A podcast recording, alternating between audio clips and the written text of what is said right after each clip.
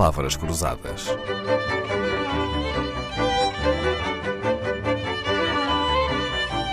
Porque quase tudo é uma questão de semântica. Quando conhecemos alguém ou quando procuramos identificar uma pessoa, quais são as primeiras características de que nos socorremos?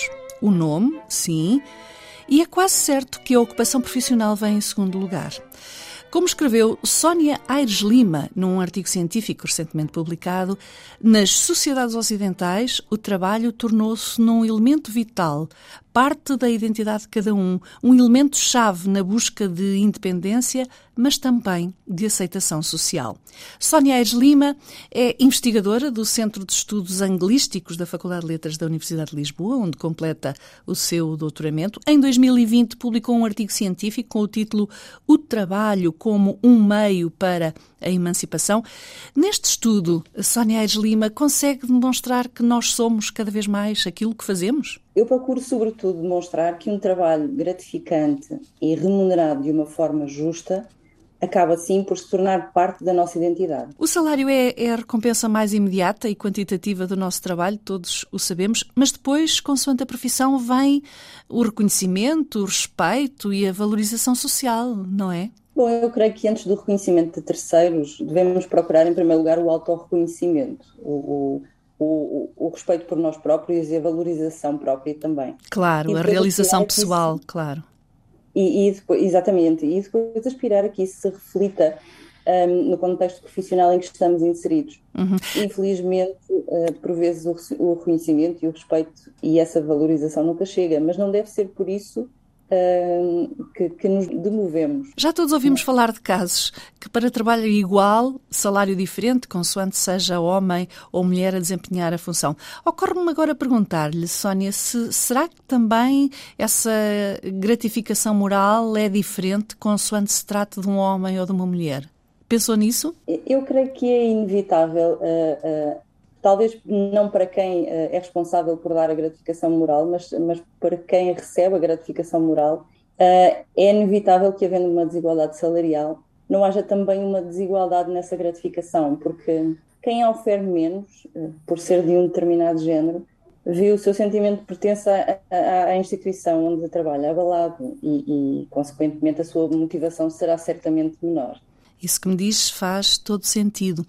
A área da sua especialidade é a era vitoriana. Falamos, portanto, da Inglaterra da Rainha Vitória, que reinou de 1837 a 1901. Grosso modo, foram os últimos 60 anos do século XIX. E foi nessa época, vindos da Revolução Industrial, que se deu ao trabalho um novo significado social. Como é que era visto antes e como é que passou a ser visto depois o trabalho? Uh antes da Revolução Industrial, um, a dicotomia trabalho-lazer não se verificava todo. Uh, ou seja, aqueles que trabalhavam não se divertiam e aqueles que se divertiam não, se trabalha não trabalhavam. Um, a aristocracia oferia as rendas do trabalho de terceiros. Tinha pessoas que trabalhavam para eles e oferiam depois os rendimentos desse, desse trabalho. E, e dispunha também todo o tempo do mundo para se divertir. Mas depois da Revolução Industrial, esta nova, especialmente a classe média, uma nova classe média, um, produto dessa Revolução Industrial e de uma nova cultura, adaptou-se de uma tal forma que não trabalhar passou a ser um sinónimo de má conduta.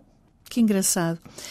Aliás, basta, ouvindo agora, basta pensarmos de facto na expressão classe trabalhadora, não é? Como se o trabalho Exatamente. não fosse um elemento comum a todas as classes. Bom, nas mulheres no século XIX, eu diria também no século XX e talvez no século XXI, o trabalho também é uma forma de emancipação da mulher, não é? Verdade, sem dúvida, sem dúvida. Sónia Aires Lima vai ficar connosco esta semana, estudiosa e especialista em cultura e literatura inglesas. Vamos voltar a este ponto da emancipação da mulher muito em breve, esta semana. Sónia Aires Lima tem trabalhos publicados sobre a era vitoriana, em particular sobre o papel da mulher vitoriana, aliás, o tema de que vamos falar amanhã. E surpresa das surpresas, Sónia Aires Lima já foi militar da Força Aérea depois foi para a Marinha e hoje trabalha no gabinete do Almirante-Chefe do Estado-Maior da Armada, o Almirante António Mendes Calado. Palavras Cruzadas, um programa de Dalila Carvalho.